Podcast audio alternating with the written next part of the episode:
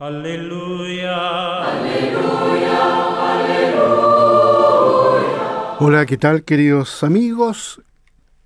Sean todos bienvenidos a esta reflexión del Evangelio durante el día domingo. Hemos vuelto en este domingo al tiempo ordinario. Estamos en el segundo domingo del tiempo ordinario.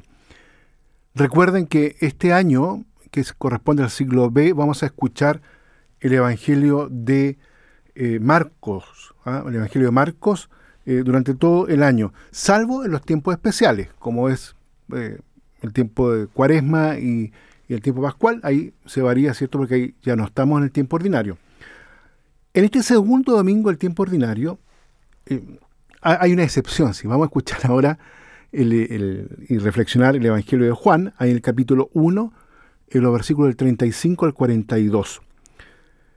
Y porque las tres lecturas de este domingo están, queridos amigos, orientadas a um, presentar el tema del llamado, el tema de la vocación, en un sentido amplio de la palabra. En el Evangelio encontramos la llamada de los primeros discípulos por parte de Jesús.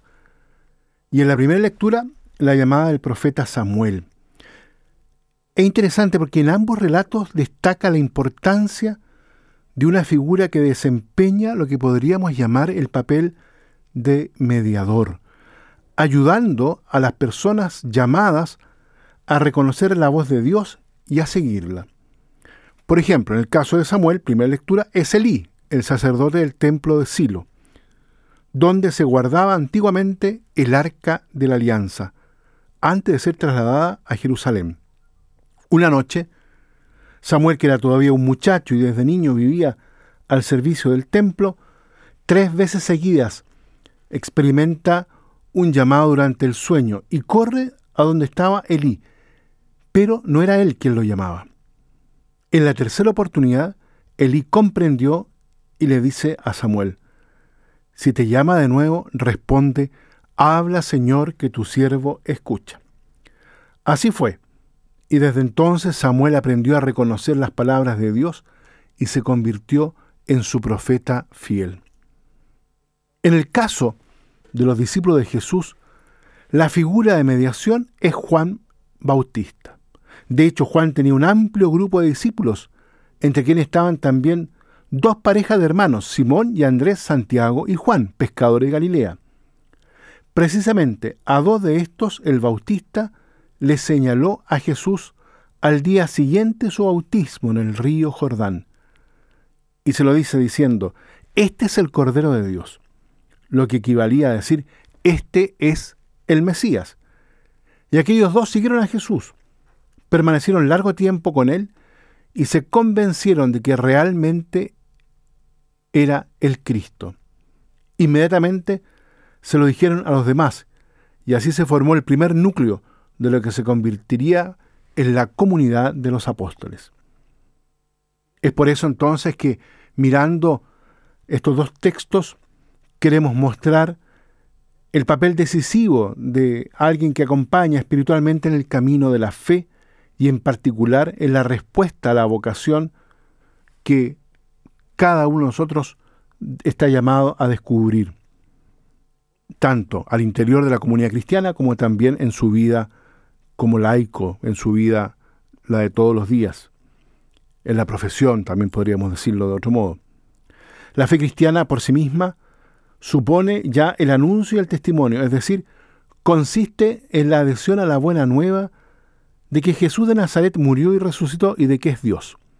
Del mismo modo, también la llamada a seguir a Jesús más de cerca, renunciando a formar, por ejemplo, una familia propia para dedicarse a la gran familia de la Iglesia, pasa normalmente por el testimonio y la propuesta de lo que podríamos llamar muchas veces un hermano mayor, que por lo general puede ser un sacerdote.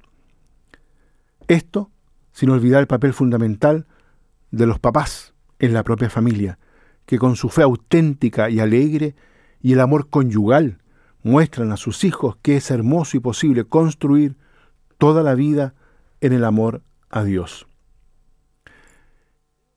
Y seguramente quiero destacar también en este Evangelio que esa llamada que Jesús hace a los primeros discípulos, a los primeros apóstoles, tal como está expresado en el Evangelio, está en una profunda relación a compartir una vida, a compartir una experiencia.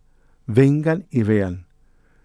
Y como dice el texto, fueron, vieron y se quedaron con él.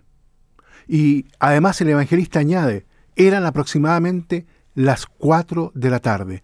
Eso como para indicar justamente que la llamada y la respuesta a la llamada está fijada en un tiempo determinado, en un tiempo muchas veces fijado por Dios, en un tiempo fijado por Él. Y ahí entonces está la, lo que podríamos llamar lo importante de nuestra respuesta, porque nuestra respuesta a la vocación va a ser siempre en ese sentido, a la vocación a la cual el Señor nos ha llamado a cada uno de nosotros, algunos sacerdotes, otros casados, otros a vivirlo íntegramente en, la profesión que, que, o el oficio que han aprendido. Esa respuesta no solamente debe ser generosa, sino que también es una respuesta que muchas veces entra en sintonía con esa gracia que Dios regala en ese tiempo especial. Bien, queridos amigos, vamos a dejar hasta aquí la reflexión. Los invito entonces para que en este domingo, el segundo del tiempo ordinario, podamos cada uno de nosotros en nuestras comunidades, a la luz de la escritura de hoy, renovar la vocación a la cual el Señor nos ha llamado. Que Dios los bendiga a todos y a cada uno. Aleluya. Aleluya. Aleluya.